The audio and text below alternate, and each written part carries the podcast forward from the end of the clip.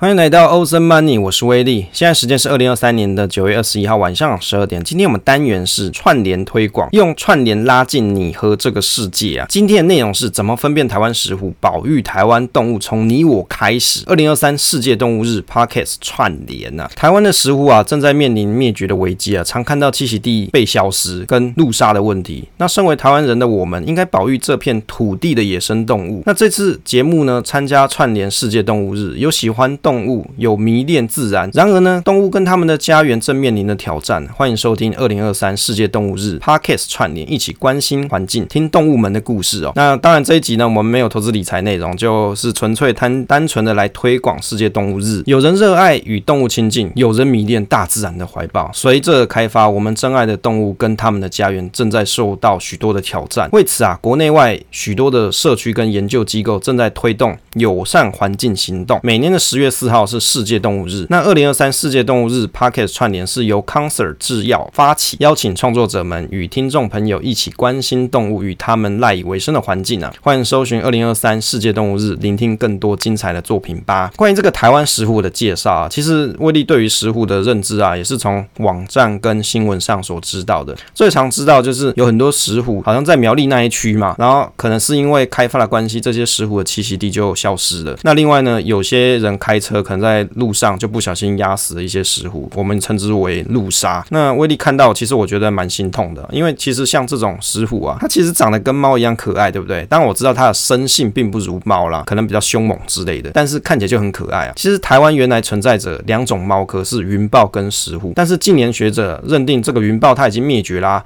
因此石虎就成为台湾仅剩仅剩的这个野生猫科动物。那根据这个文献，石虎呢，在一九三零年跟一九四零年间啊，分布在台湾全岛各地哦，到今天，因为台湾人的活动啊，变成石虎的分布范围只剩下苗栗跟嘉义之间这些山区环境了。那近年发现的地区大概就是苗栗、台中、南投了。那台湾的石虎跟其他的亚洲石虎一样，都是属于猫科底下的豹猫属豹猫种。那如果你还要再区分，就是归属于华南种，跟多数的石虎一样，台湾的石虎在前额至两眼之间有两条明显的白色条纹，比较容易分辨分辨的方式是这样。那它们生活地区大部分都是在低海拔山区或是丘陵地，体积比较小的这种哺乳动物，那这些是它们的猎物啊，还有一些昆虫啊、鸟类，这些都是它的猎物。那随着人类社会的发展，这石虎的数量就大幅减少，因为它们所分布的区域啊，跟我们人类所就是要活动区域其实比较相近，所以在二零零八年的时候就被列成第一级的濒临绝种保育类动物啊，很需要大家的一个保护啊。那怎么去分辨石虎呢？其实它的体型跟外貌跟一般猫很像嘛，就家猫很像，常常都被大家误认，搞不好有些人就把它带回家养。可是呢，事实上它是保育类动物，你就不能养啊，它是有触法的疑虑的。那它有哪些独特的特征可以用来做区分呢？像是刚才所提的，身上有类似豹纹的块状斑点，跟前额至两眼之间有两条明显的白色条纹，并且随着黑色条纹往后头顶延伸。那两耳背面有黑色跟白色区块，两耳的顶端通常较家猫来的圆。那腿部的斑纹啊，通常是块状，跟孟加拉猫的条纹状是不同。叫声比较低沉，跟家猫较细的喵声不一样。那家猫啊，大部分会用沙土来覆盖自己的排泄物，可是石虎不会。那根据网站上的记录啊，威力所做的研究，大概现在台湾大概只剩下四百六十八只到六六九只啊。那也有网站是写说现在已经少于五百只了，也就是大家如果没有在保护，大概就会在台湾消失了。它的生存危机啊，大概有几件事，像是土地的开发嘛，以及道路的开拓，变成它的栖息地就被破坏了。再来就是石虎会进入到一般的道路当中，就是我们刚才所提的路杀，车辆会去撞击啊，不小心就撞到了。那另外呢，石虎会去捕捉这些家禽家畜，因为它可能栖息地没了嘛，它就到处去抓食物来吃，于是又被人类设的陷阱啊，捕捉或杀害。当然，有的猎人他可能就要打野味嘛，那这可能就是野味之一啊。那台湾现在的石虎数量是慢慢减少当中啊，只有大家的观念跟行为有所改变，他们才可以生存下去啊。友善的农业环境是大家所要做的一个功课。那农委会的林务局啊，针对石虎的族群相对稳定的南投县，他们有去试办友善石虎生态服务这个给付试办方案，让这些农民啊不要去使用一些除草剂啊、毒老鼠的药啊、这些兽夹这些，而且还有组织一些这个组织队伍来巡逻他们的栖息地，希望可以营造友善的食虎环境。其实对我们一般人来说，保育的方式其实有什么呢？大家可以去了解这个动物，以及啊跟自己的朋友介绍说，哎，现在这种动物面临的一些危机。如果你在开车的时候，有看见这些可爱的石虎的标志的话啊，因为有些有些道路它会有放这个标志，关于石虎的标志。那如果你有看到的时候，你就要小心开车，因为他们可能会在路上出现。再来就是，假设你是农民或猎人，就不要再做他们的栖息地啊，再放一些捕兽夹，跟用这些农药跟有毒的饵剂。那另外呢，不要任意弃养宠物，不要任意猎杀野生动物啊。当然，这个食虎它并不适合养起来当宠物啦，因为它还是有所所谓的野性。那我们不要去购买，不要去饲养，不要去吃野生动物。那另外，你如果有看到有违法的捕猎的行动的话，你可以去检举。